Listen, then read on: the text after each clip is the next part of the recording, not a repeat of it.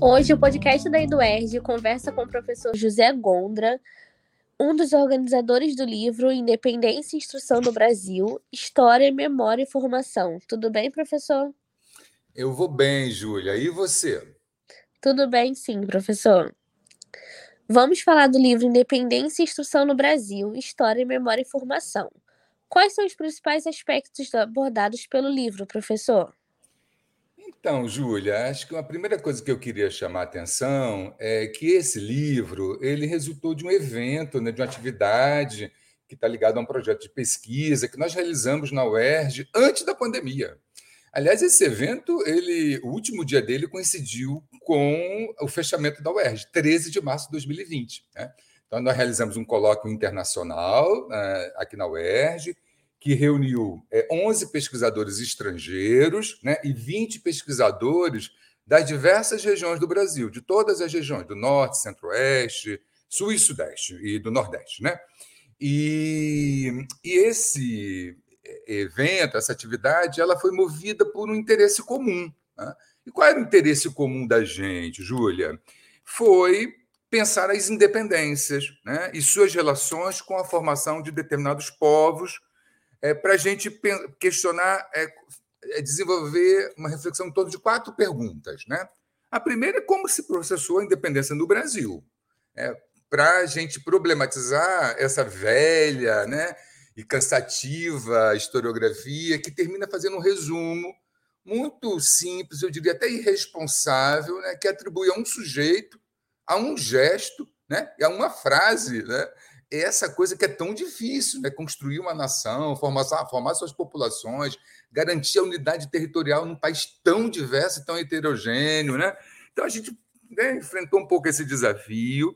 A gente também procurou né, trabalhar um pouco essas relações entre, porque ela, isso não é muito tratado na historiografia do Brasil, que é os projetos de construção da nação e na problemática da formação das populações, portanto, da educação e da instrução do povo. Né? É, a gente tentou trabalhar isso também nesse, nesse, nesse, nesse evento e no livro, né?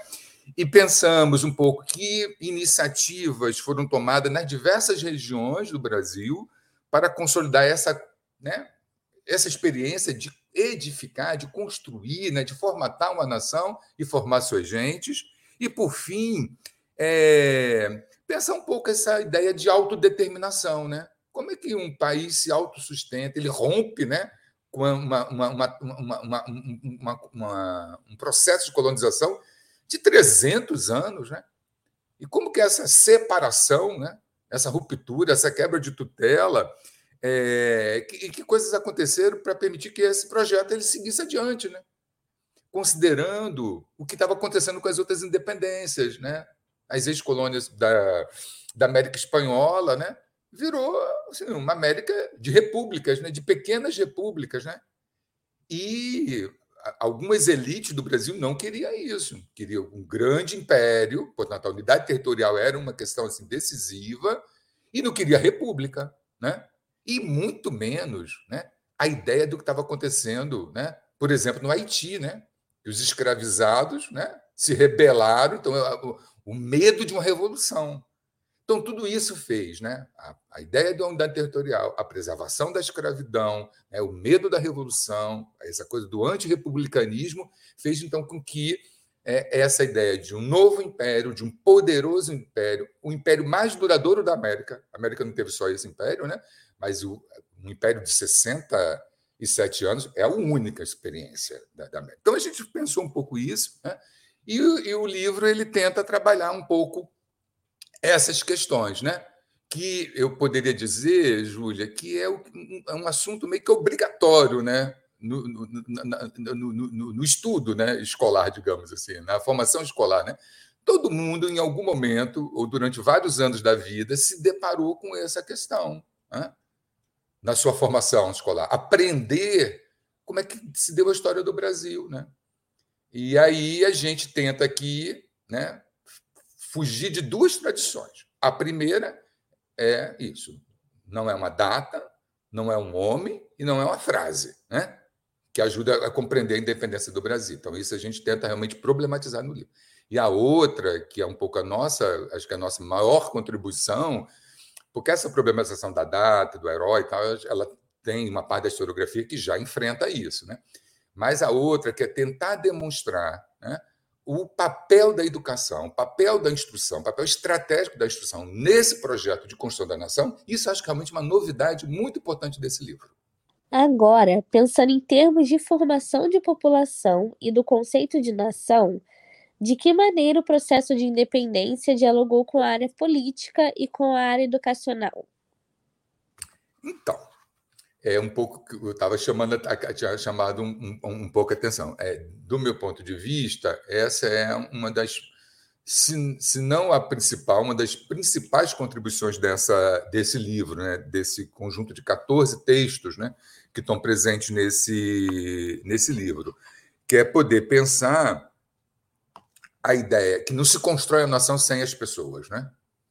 Que a construção de um projeto nacional, de um projeto de emancipação, de um projeto de independência, ele necessariamente implica né, como é que você vai, é, enfim, construir essa ideia de uma língua nacional, de uma moeda nacional, é, é, de uma história nacional, de uma gramática nacional, enfim.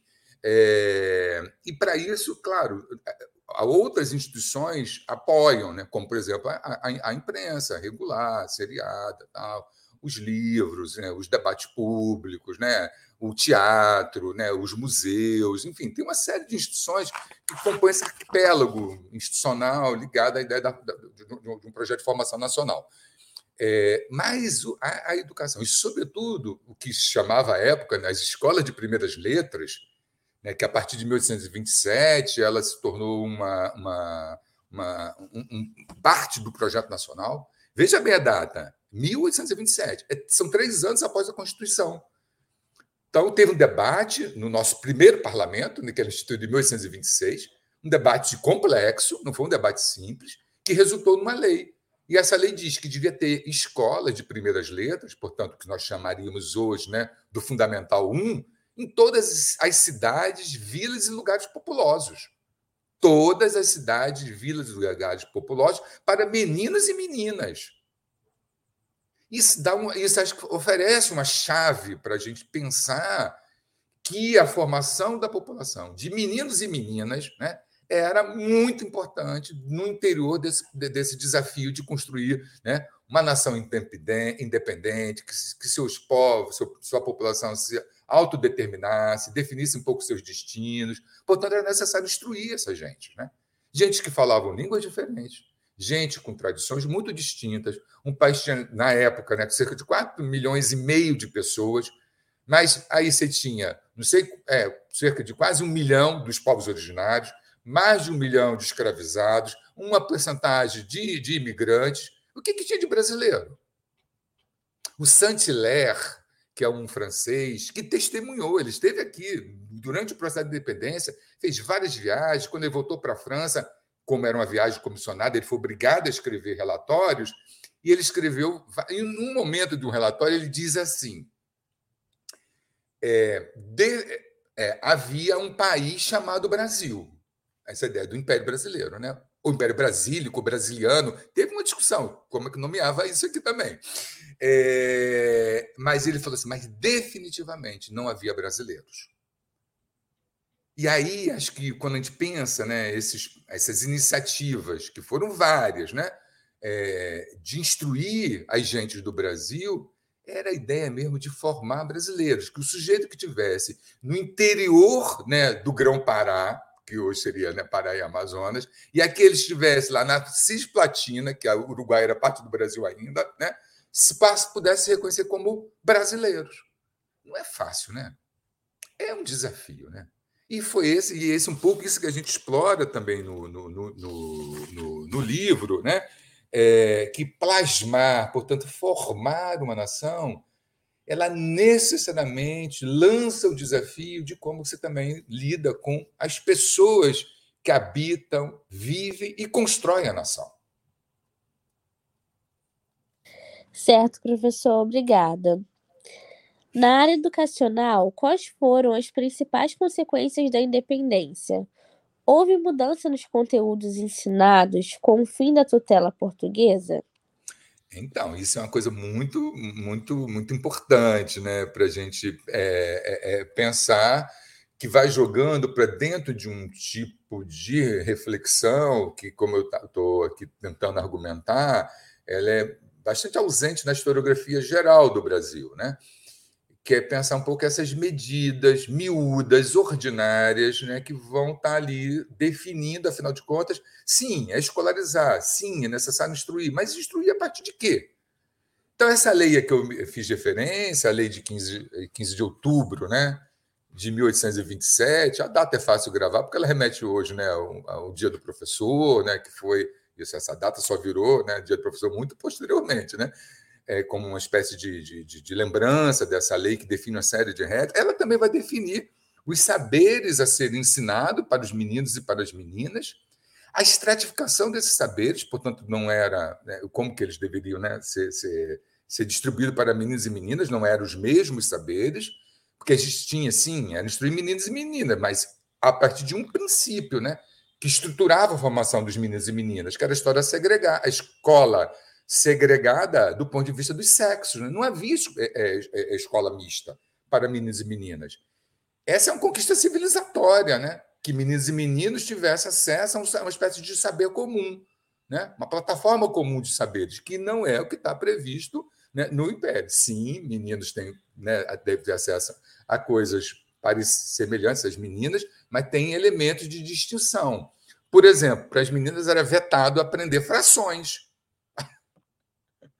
Entendeu? Eu achava que, é, assim, que, não tinha, ela não tinha muita capacidade na escola de primeiras letras para aprender essa coisa, né?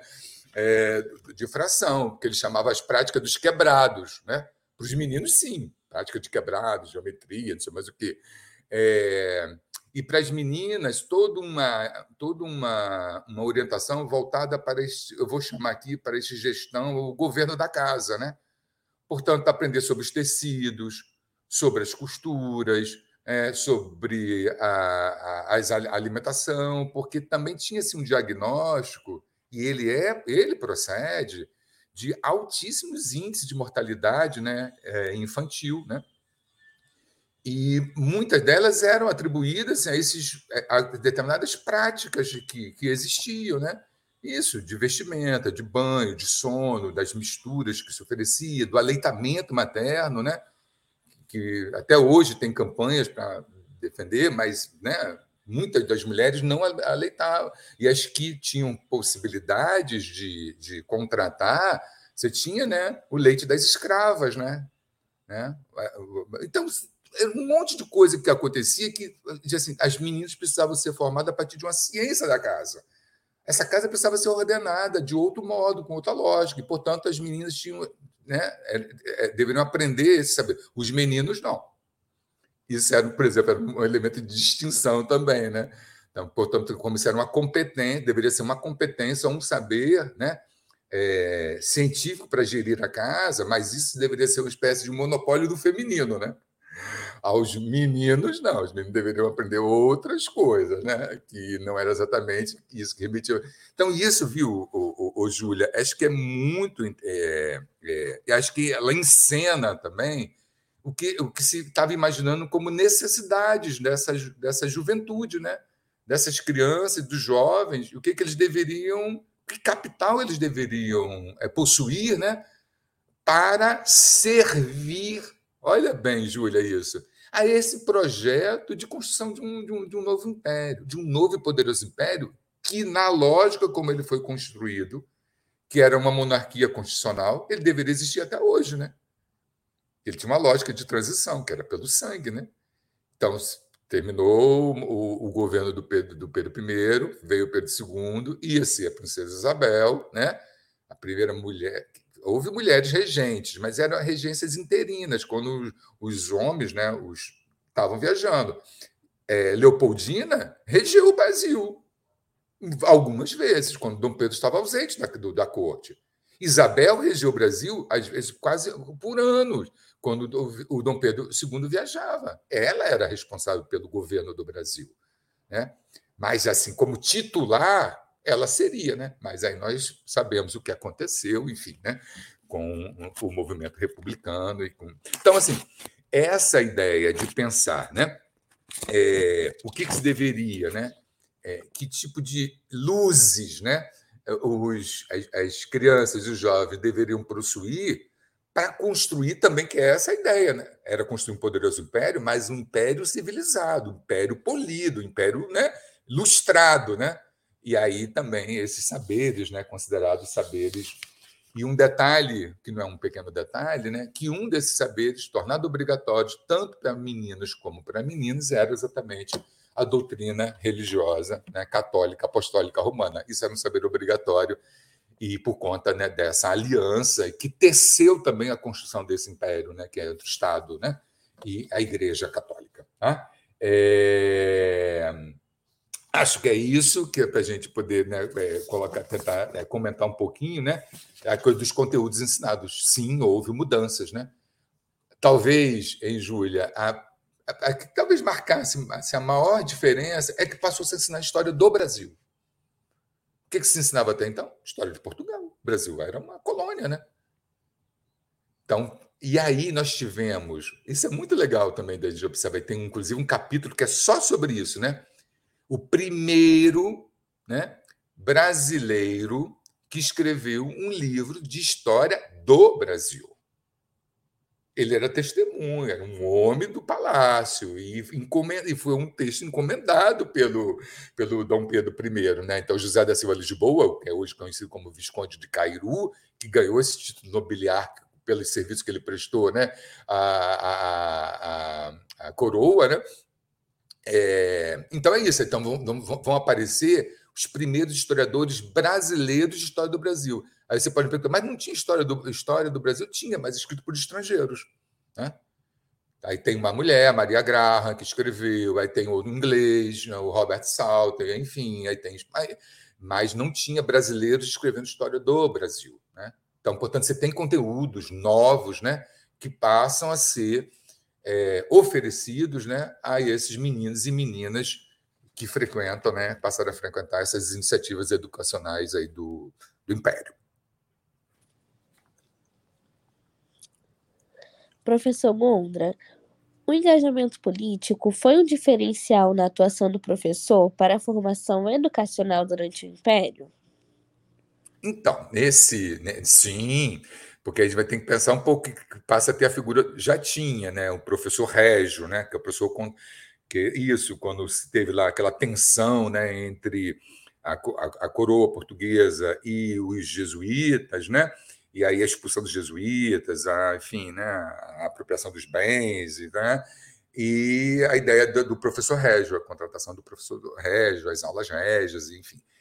É, então tinha um professor público, né? Mas o, o Estado Imperial vai ter definir também as regras de contratação desse professor público do ensino primário, da Escola de Primeiras Letras, do ensino secundário, do ensino superior, né? É, e, e, dessa rede, eu diria assim, assistencial e asilar, que o Estado Imperial também vai criar, mas outros grupos e sociedades científicas, iniciativa privada, também vão atuar nesse, nesse campo.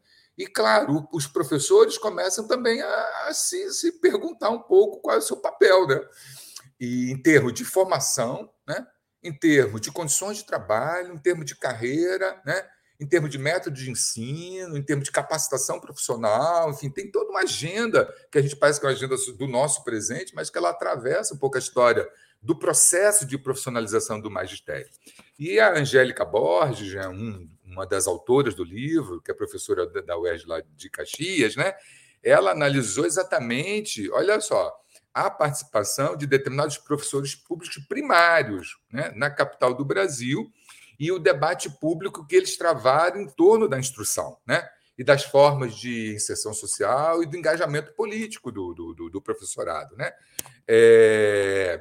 E eles fundaram associações, criaram sociedades, institutos, agremiações, congregações de caráter cultural, político, econômico e religioso, e também é, jornais. Tem um jornal chamado é, A Verdadeira Instrução Pública. É um grupo de professores primários da capital que organiza nos anos 70, já, já, já no final do, na segunda metade do século XIX, né, um jornal que pudesse ser uma espécie de voz pública dos professores. Né? em que eles tomavam um pouco, um pouco nas mãos essa agenda, né? E para tentar orientar e construir uma opinião favorável à demanda do professorado. Então, tem um protagonismo é, do professorado, sim, tem um engajamento é, público. É de todos, são de todos os professores? Não. Mas acho que é importante a gente observar que o professor não é essa coisa, essa massa morfa, né? que recebe as coisas e apenas transmite. Né? O professor ele está ali, né? e até hoje, pensando e formulando como um agente público, como um intelectual, né? e pensando na sociedade, seu tempo, enfim. E também a gente vê isso no, no, ao longo do processo da construção do Império Brasileiro. Né? Como a independência do Brasil impactou a questão da luta pela abolição da escravatura? Esses processos dialogam? Então, esse é um capítulo né, é, que tem no livro e, e, tem a ver com a pesquisa que foi realizada, é uma tese de doutorado, foi realizada na UERJ, pela professora Kátia, Kátia Lopes, né? E, e que põe em discussão né, esse Instituto da Escravidão, a condição né, dos escravizados e dos libertos. Né? Acho que uma tese primeira da professora Kátia, que ela está associada né, a uma discussão que tem na historiografia, é isso. Né? Uma coisa é escravidão, outra coisa é negritude. Né? O que, quer dizer com isso? Nem, todos, nem todo negro é escravizado. Né?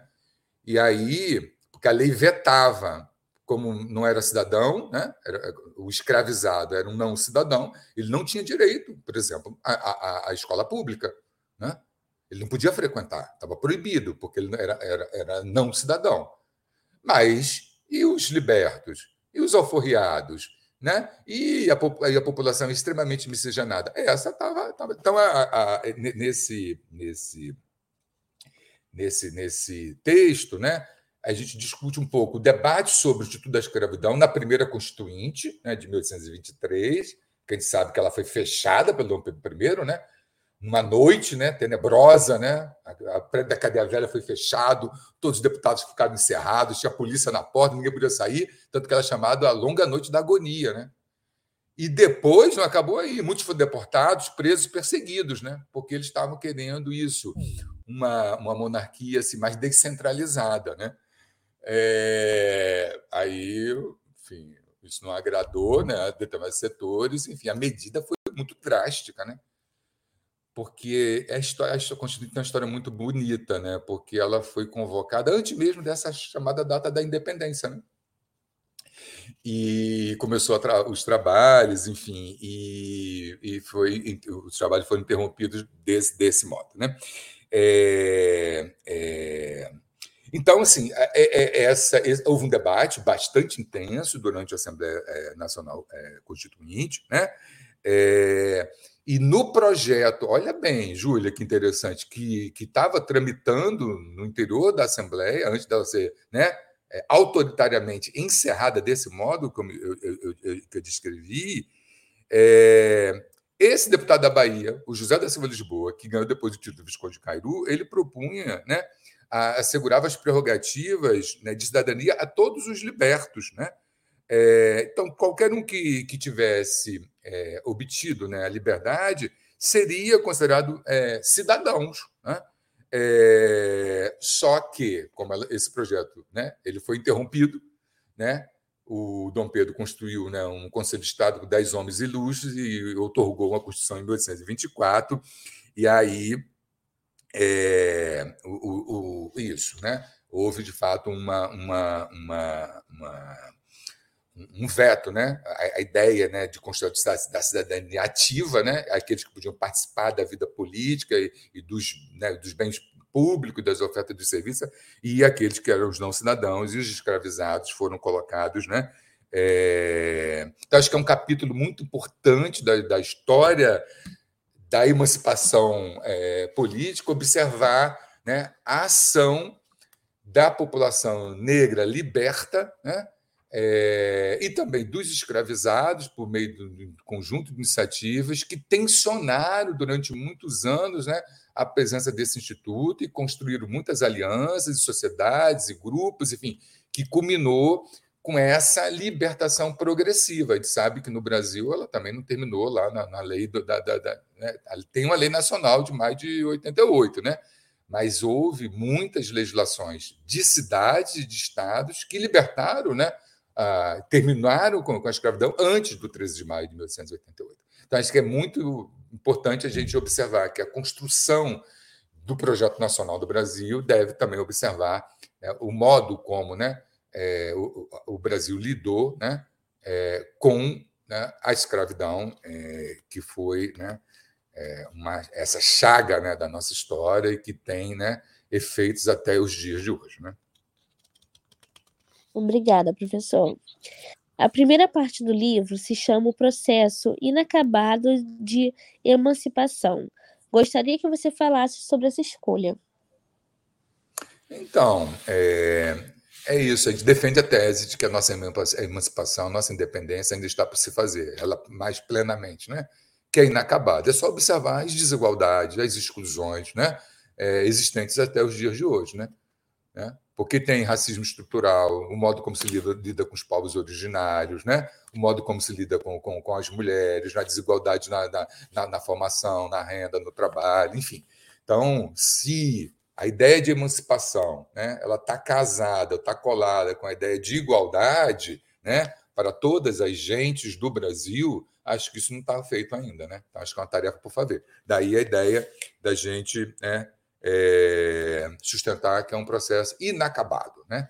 Demos passos, passos muito importantes. O Brasil de hoje não é igual ao Brasil né, do início do século XIX, há diferenças muito importantes, mas nada segura que a gente vá rumo ao progresso. Né? É só assistir né, o, que a gente tem assistido hoje em termos de, de determinados discursos, de determinadas iniciativas, de medidas, enfim, né, que dão assim passos para trás, né, muito graves, muito graves. Então, a gente precisa pensar esse projeto. O que, que é o Brasil emancipado? O que, é o Brasil emancipado igualitário né, para todas as suas gentes, que dê condições né, de formação, de acesso né, aos bens culturais, enfim, de inserção no mundo do trabalho, é, sem observar gênero, sem observar a cor da pele. Né? Isso acho que nós temos ainda que né, fazer um acabamento. Né? Então, portanto, a gente sustenta de fato no livro que o nosso processo da independência é um processo inacabado. Professor, vale ressaltar que o livro traz vários autores e é bastante rico em imagens. Como foi a pesquisa e seleção desse material?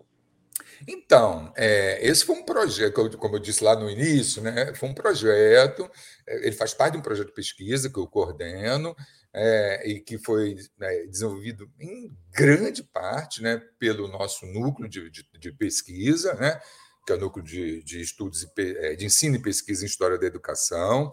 Contou com a colaboração, esse livro, com 31 autores, né? É, e, enfim, a gente realmente tem aí uma, uma coleção né, documental extremamente extremamente vasta, extremamente complexa, composta né, é, de uma iconografia riquíssima, né, de fontes impressas, seriadas e não seriadas, né, fotografias, relatórios oficiais, legislação, enfim, que e, e a gente se valeu. Aí você pensa, mas como vocês fizeram isso no meio da pandemia? Presta atenção, né? O colóquio ocorreu Terminou a primeira parte, a gente teve que fazer uma segunda parte remota, que ele, ocorreu em dois momentos, a segunda parte foi feita remotamente, mas a parte presencial foi 13 de março de 2020.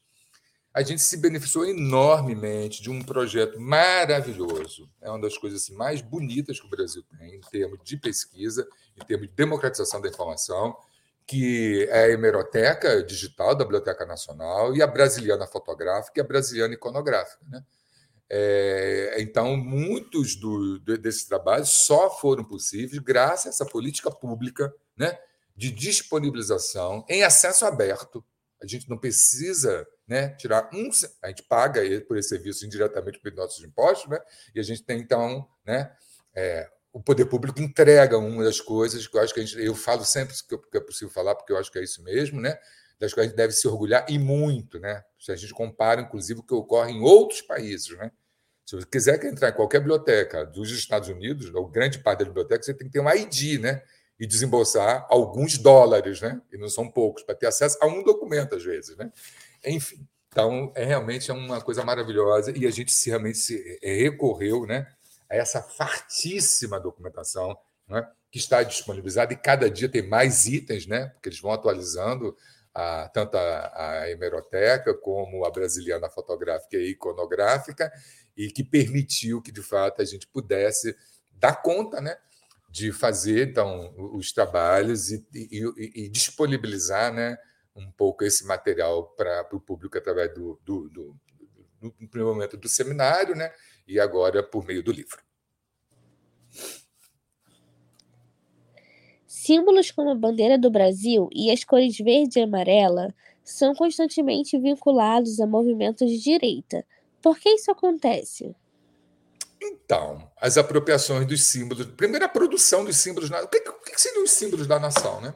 O que deveria ser os símbolos da nação? Isso é uma velhíssima tradição. Né?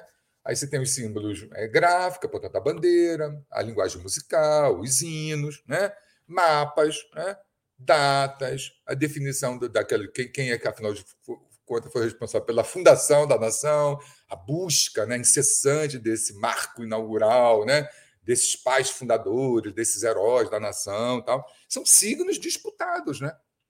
Por que, que deram ao José Bonifácio, não, o fundador, o, o, quem declarou a independência é Dom Pedro I, mas tem um patriarca, né?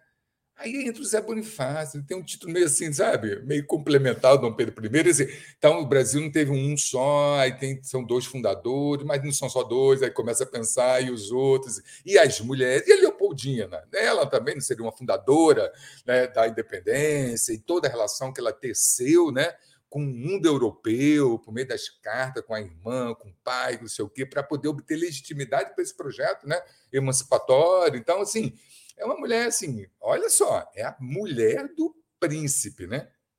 É a mulher do imperador, depois vira imperatriz. Ela é aclamada, coroada, ela fala assim, a aclamação e coroação do Pedro I. Mas nesse mesmo dia, ela também recebeu a coroa, né?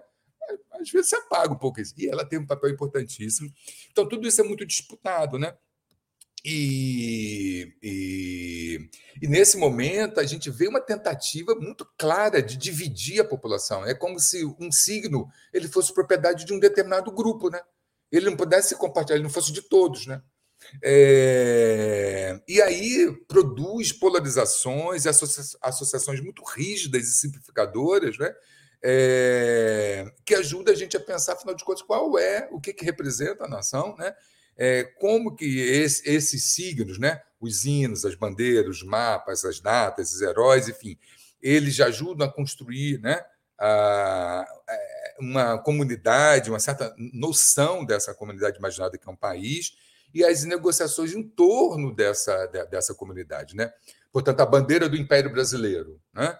A bandeira da Primeira República, que não foi essa que nós temos, né? Nós sabíamos que nós fomos Estados Unidos do Brasil, né? E nossa bandeira teve, né? Estados Unidos do Brasil com Z. E a atual, que representações elas procuram afirmar? O que que elas excluem, né? O que leva determinados movimentos conservadores a tomarem a bandeira da nação como sua, né? É, e o que implica em termos isso em termos de construção né, de, de, de processos né, de subjetivação, de reconhecimento, né, e de uma comunidade, de um coletivo que, enfim, que pudesse, de fato, se reconhecer como todo, todos como brasileiros e brasileiras defendendo o um projeto.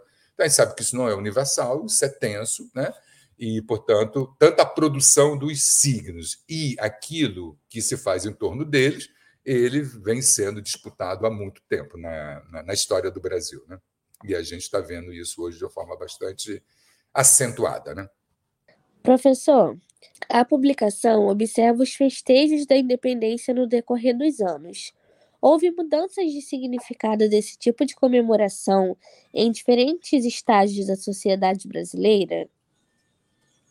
Então, é, isso foi uma surpresa que a gente teve né, no, no, no projeto, que a gente decidiu estruturar o grupo de trabalho em torno de quatro núcleos. Né? Um núcleo ia ficar cuidando mais de examinar o processo da independência, né? outro núcleo ia trabalhar as, nós, é, é, três efemérides, né? um em torno do cinquentenário da independência, outro em torno do centenário e outro em torno do sesquicentenário.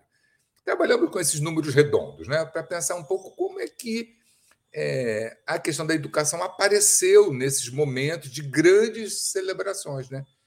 de comemorar o aniversário da nação, né? Que a gente também precisa lembrar que é o aniversário de uma separação, né? É... É... e a gente teve, sobretudo, o grupo que mexeu, né, trabalhou com o cinquentenário, que a gente achou que ia ter pouca coisa, a gente descobriu uma enormidade de sociedades chamadas 7 de setembro, né? grupos organizados em diferentes partes do Brasil, né? em diferentes, né, com diferentes graus assim, de, de atuação, é, que desenvolveram né, é, ações em periódicos, né, na produção de livros, de fotografia, de conferências, de desfiles cívicos, que ocorriam tanto dentro das escolas como fora das escolas. Né? É, e que isso compus, compus uma espécie de um repertório assim, da festa. Né?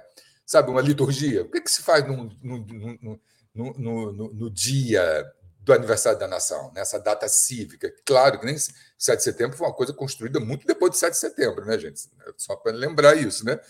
Isso, que ela vira uma data cívica, depois é, ela é, vira um. E aí tem toda uma orientação de como ela deve ser celebrada, e aí depois um feriado nacional, e toda uma orientação de o que deve acontecer, enfim. Agora no Rio de Janeiro a gente está assistindo né, uma disputa onde o desfile de 7 de setembro vai ser. Se vai ser na beira da praia ou se vai manter na Presidente Vargas. Né? O que, que é isso? Também é um protocolo. E o prefeito parece que bateu o martelo. Né? Vamos manter o protocolo. É na Presidente Vargas, que é a tradição, porque, afinal de contas, ali tem né, o Ministério do Exército, mas o que. É, então, assim, então, é, tem muitos fech... a gente localizou muito tipo de ação em torno do 7 de setembro. E é aquilo que a gente chama, né? É meio que assim, essa ideia do dever de lembrar, né? E por que, que esse dever de lembrar é esta data? Porque essa data é tomada como fundacional, né? como uma espécie de instaurar o antes e depois. Antes era o passado colonial a ser esquecido, o que a gente poderia chamar também do antigo regime. Né? Daqui para frente é o projeto da emancipação, da independência, do novo regime, do império, o grande império brasileiro e tal. Né? É... E a nossa intenção aí, quando for, formos observar né, os festejos e trabalhar as efemérides, é tentar observar o que, que as efemérides excluíam. Né? Na liturgia da festa, na liturgia da comemoração, ela significa selecionar uma série de coisas. E o que, que não foi selecionado? O que, que não pode aparecer nessas festas? Né? E aí a gente foi, de fato, né, trabalhando com esses elementos, tentando fazer um negativo, né, digamos assim, da efeméride, né? e de mostrar para esse conjunto de coisas apagadas, silenciadas, excluídas dessas narrativas né, ufanistas, laudatórias, que, via de regra, orientam as efemérides. Né? E a gente tentou, então, problematizar né, é, isso e mostrando um pouco desses outros personagens, né? homens e mulheres, crianças e jovens, enfim, né? que atuaram e que viviam, que também ajudavam a construir o Brasil, mas estavam literalmente cancelados na festa. Né? Não foram convidados, não eram convidados, não eram desejados na, na, nas festas da independência. Tá? O que você considera que foi submetido a pagamento e à invisibilidade nas disputas pelas narrativas do centenário. Então, é, o centenário, né? O centenário foi uma festa grandiosíssima, né? A ideia dos 100 anos da independência, os centenários de modo geral, centenário da abertura dos portos, centenário da então tem umas festas dos, os, e o do Brasil Centenário da Independência, ele conseguiu uma enorme exposição internacional. É a primeira vez que o Brasil cedia uma exposição internacional, né? que é uma grande festa, né? onde o, o, os povos né? apresentam aquilo que ele tem de melhor em termos de progresso, civilização, cultura, arte, música, enfim. E levam isso para os pavilhões, né? É a tradição das exposições internacionais. Então, o Brasil cedia, meu E é um momento muito importante, né? porque é pós-Primeira Guerra. Né? Né? Primeira Grande Guerra. O, né? o Ocidente tinha saído de uma grande guerra, e aí essa ideia de como é que você, né? É, enfim, é, reengata, digamos assim, esse concerto, né? essa ação concertada de diferentes países, depois de um conflito tão doloroso como foi da Primeira Grande Guerra Mundial. Né?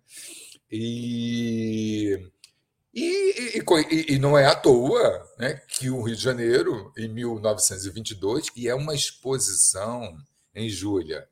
Sabe quanto, quanto tempo ela leva? Um ano. Um ano de festa. Não é, o, não é a exposição do 7 de setembro. Ela um ano de festa. E sabe em condições que ela se dá, Júlia? A cidade do Rio de Janeiro, o Rio de Janeiro, que é capital do, da República, né? era do Império e continua da República até 1960, está sob estado de sítio. Né? População totalmente controlada, todos os movimentos, o que né? para exatamente assegurar que não houvesse nenhuma intercorrência, nenhum tipo de, sabe, de, de manifestação que destoasse da liturgia pensada, imaginada para essa festa de 365 dias, né? Você imaginou isso, Júlia? Muita coisa, né? Então, é, é, é, é então, quando se pensa, né? É, e aí a gente procura trazer, né? Tem um capítulo excelente sobre o centenário, né? No, no, no livro, é, e a gente procura trazer aquilo que eu estou falando, né? O negativo do centenário, né? Primeiro, e como que a gente faz esse negativo? A gente faz por dois movimentos. Primeiro é mostrar assim, os excluídos, né? Da, da, da, dos festejos, das comemorações. Né? O Brasil que aparece não é o Brasil de fato, né?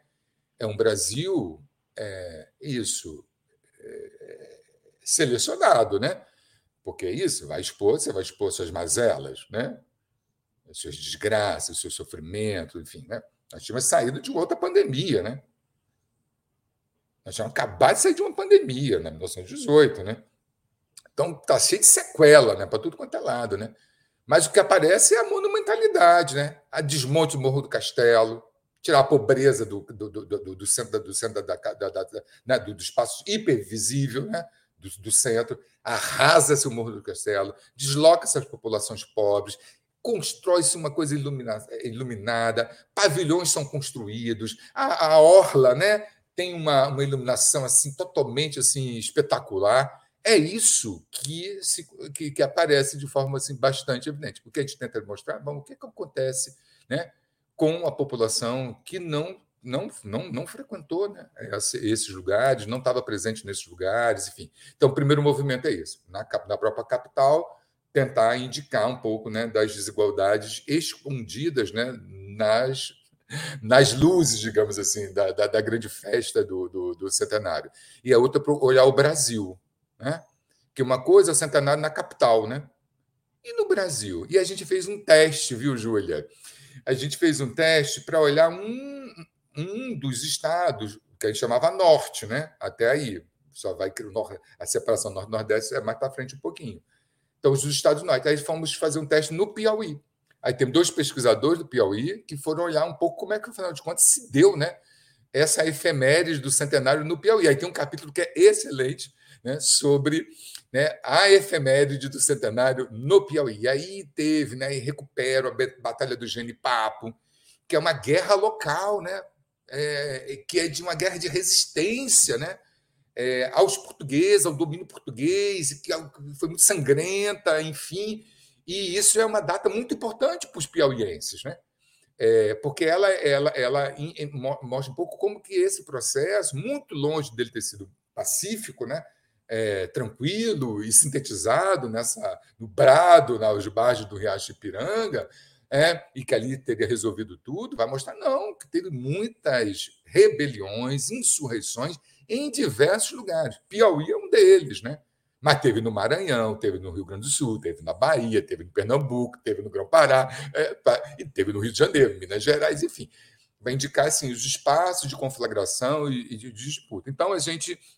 A ideia, então, da gente pensar o centenário nesse registro de que é uma festa que seleciona determinadas coisas, que teve um investimento enorme, né? a capital é colocada sob o estado de sítio para assegurar né, condições para que essa festa ocorra sem né, outros tipos de manifestação, mas mesmo assim houve coisas, né? O que aconteceu no Forte de Copacabana, a reação tenentista e por aí vai. Enfim, então a gente tenta demonstrar aquilo que chama-se né, essa, essa não memória, né? essas outras coisas que uma historiografia que fica na chave né? laudatória ufanista, ela não considera e ela termina por invisibilizar. E a gente faz, então, é, é, é, o esforço né, de trazer um pouco essas faces esquecidas da nossa história. Sabe a música do, da Mangueira? Meu negro, deixa eu te contar, né? A história que a história não conta. É um pouco isso que a gente tenta fazer um pouco nesse livro também. Professor, o livro nos mostra que a educação recebeu uma atenção especial na agenda política e festiva nas comemorações dos 100 anos da independência. O que podemos esperar para a comemoração dos 200 anos do atual cenário político, no atual cenário político? Júlia, que pergunta, né? Então, é uma, é, a gente está imaginando que vai haver muitas festas, né? como aconteceram no centenário, no cinquentenário e nos outros anos, que a gente não tá, para os quais não estamos chamando atenção, que não são os números redondos. Né? Então, a gente vai, a gente vai tem, tem essa. Tem essa e já tem muita informação, né? O que a Prefeitura do Rio vai fazer, a Prefeitura de São Paulo, o Senado, a Câmara, a Assembleia, enfim, é, e o governo federal. Né? Então, portanto, é uma efeméride, como as outras, também sob tensão. Ela mexe com muitas paixões, com emoções, com sensibilidades, né? Essa ideia da gente né, celebrar uma independência, uma emancipação, enfim, né? É, e aí a, gente, tá, aí a gente acaba se perguntar, mas o que, que significa? O que, que a gente tem a festejar no bicentenário da independência do, do Brasil, né? Que liberdade a gente está gozando num cenário de liberdades ameaçadas, né? Que tutelas estão querendo né, estão querendo impor à, população brasileira. Né? É, o, o, hino da independência, em Júlia, ele tem uma estrofe que diz assim, né? Os grilhões que nos forjavam da perfídia astuto ardil. Houve mão mais poderosa, zombou deles o Brasil. Esses versos foram escritos por um jornalista, né? o Evaristo da Veiga, autor da letra, publicada antes do 7 de setembro, né? portanto, antes da declarada independência. Então, já tinha um hino é, constitucional brasiliense, era assim que ele chamava. Né? Depois foi nomeado hino da independência do Brasil. E, portanto, não é mais possível pensar em independência, restritar uma cena, um ato, uma data em um único enunciado. Né?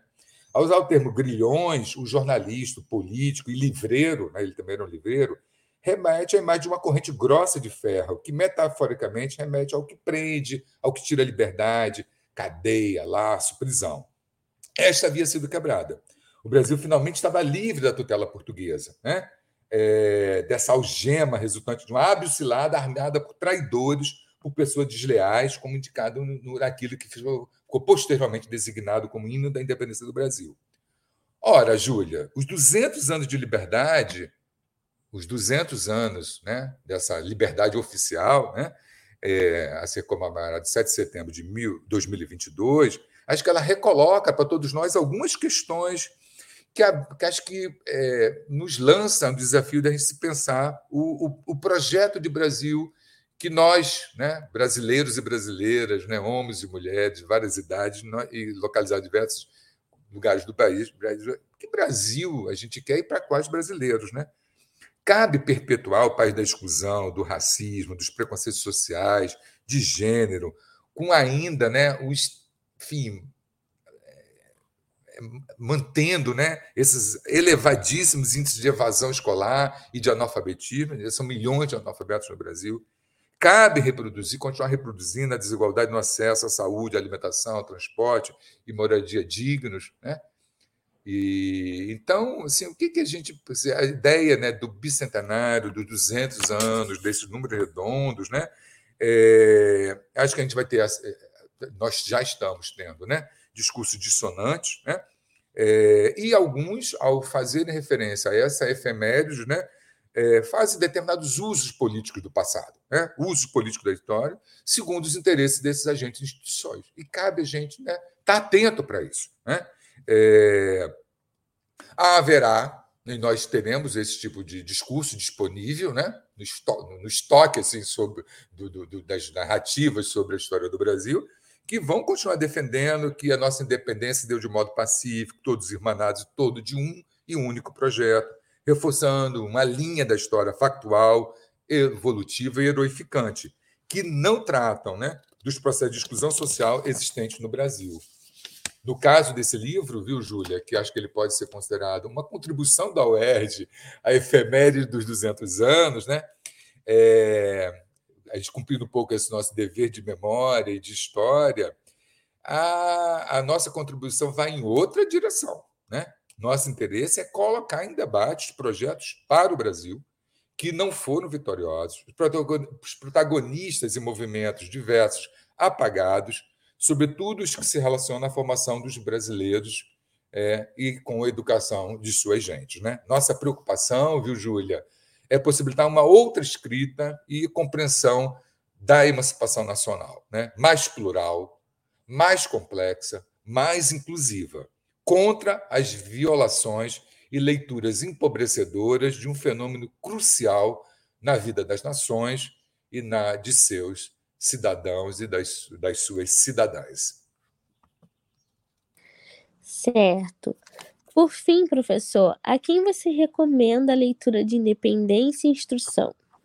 Então, né, é um livro de efemérides. Né? A gente está usando efemérides para tentar introduzir um material assim, que tem um outro tipo de, de, de contribuição para o debate. Né? Então, a ideia é para debater mesmo né, essa noção né, de quebra de tutela, de autodeterminação, de autossustentabilidade, que é tudo isso que está envolvido, né? A questão das liberdades, né? E a questão da formação de qualidade para todos os e a educação como um bem público, né? É, como um bem socialmente referenciado, enfim. E, e eu acho que então essa essa esse livro, né? Acho que ele é destinado a todas as pessoas que estão interessadas, a todas né, nós, pessoas interessadas em, em pensar o Brasil e os rumos que o Brasil pode vir a ter. Né?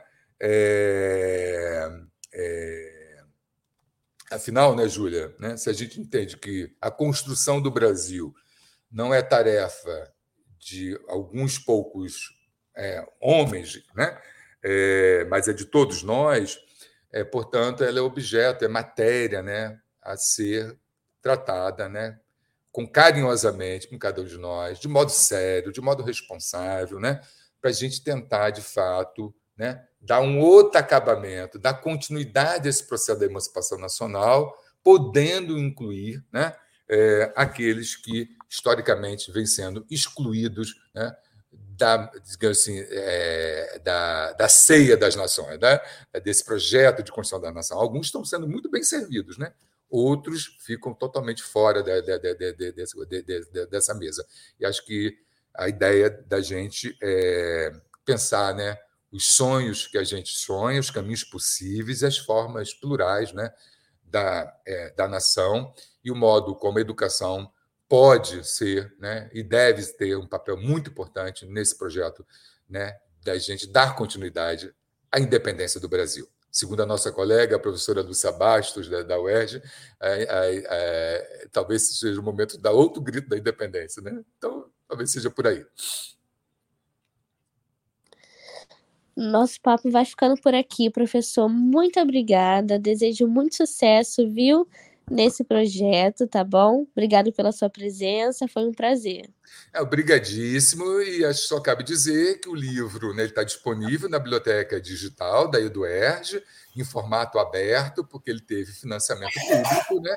e a gente está nesse projeto de o que é feito com bem público, ele deve ser disponibilizado publicamente em acesso aberto. Então, os interessados, é só entrar na página da EduERJ Digital e o livro estará lá no formato e-book, né, é, em acesso aberto. Aí, brigadíssimo aí pelo papo, Júlia. Obrigada a você.